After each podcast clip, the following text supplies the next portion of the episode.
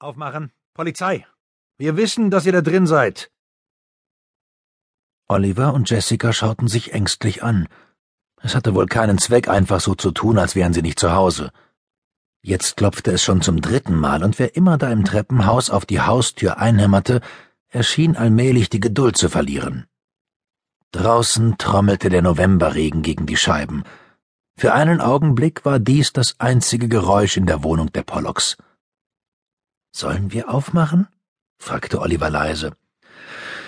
Wird uns wohl nichts anderes übrig bleiben. Jessica atmete tief durch und versuchte, die Beklommenheit abzuschütteln. Schließlich war sie älter als ihr Bruder. Vier Minuten und einundfünfzig Sekunden, um genau zu sein. Wenn sie nur wüsste, warum die Polizisten da draußen standen. Die letzten Tage zogen noch einmal an ihrem geistigen Auge vorbei. Nun, da war nichts, was einen Ordnungshüter interessieren konnte. Somit blieb als Täter nur noch Oliver übrig. Es wäre nicht das erste Mal, dass sie Oliver aus einer brenzligen Lage befreien musste. Er war ein Träumer. Er selbst benutzte lieber das Wort Künstler. Er neigte dazu, die Wirklichkeit zu ignorieren, was ihn nicht selten in haarsträubende Situationen brachte. Aus dem Gefängnis hatte sie ihn allerdings noch nie holen müssen. Was hast du angestellt? raunte sie ihrem Bruder zu. Der zog ein langes Gesicht. Natürlich nichts. Wahrscheinlich genauso natürlich nichts wie letztens im Laden. Weißt du noch? Du hast einen Pinsel in die Hosentasche gesteckt und der Mann an der Kasse hat ihn wieder herausgeholt. Mir wird jetzt noch ganz schlecht, wenn ich daran denke. Der Verkäufer tat sich ziemlich schwer, dir deine Entschuldigung mit der momentanen kreativen Konzentrationsverschiebung abzunehmen. Ich habe mir den Mund fusselig geredet, damit er dich nicht anzeigt. Und jetzt raus damit. Was hast du ausgefressen, Olli?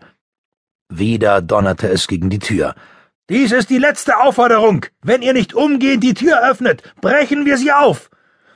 Schon gut, rief Jessica und funkelte ihren Bruder warnend an. Lass mich reden. Oliver gehorchte. Er kannte seine Schwester. Es war besser so.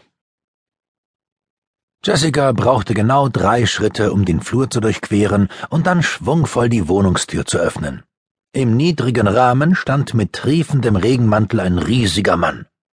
Hinter ihm hielt ein uniformierter Polizist eine Axt in den Händen. Bist du Jessica Pollock? kam der Große ohne Umschweife zur Sache. Sagen Sie mir erst, wer Sie sind. So viel Unerschrockenheit hatte der tropfende Beamte wohl nicht erwartet.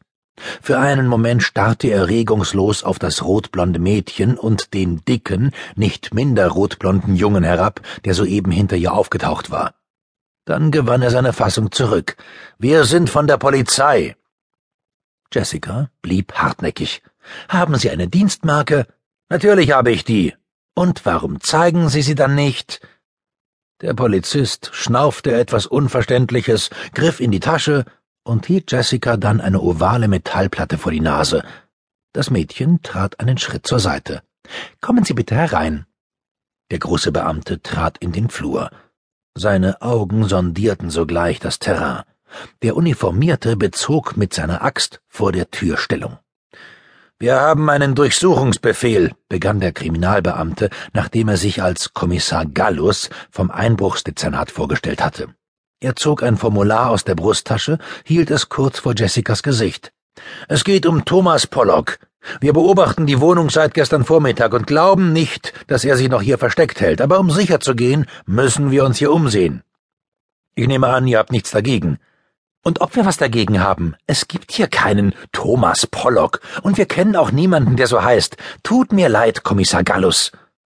Unvermittelt begann der Kriminalbeamte zu schreien. Eine so plumpe Lüge ist mir in meiner 23-jährigen Dienstzeit noch nicht untergekommen. Meint ihr, die Polizei besteht nur aus lauter Schwachsinnigen? Jessicas mühsam aufrechterhaltene Fassade der Unerschrockenheit stürzte in sich zusammen wie ein Kartenhaus. Oliver schien genauso verstört wie sie zu sein, aber es war typisch für ihn, dass er gerade in diesem Augenblick sein Schweigen brach. Wir wissen wirklich nicht, wer dieser Thomas Pollock ist, Herr Kommissar. Vielleicht haben wir es ja auch nur vergessen. Können Sie uns nicht helfen? Kinder, wollt immer wie Erwachsene behandelt werden und benehmt euch wie im Buddelkasten.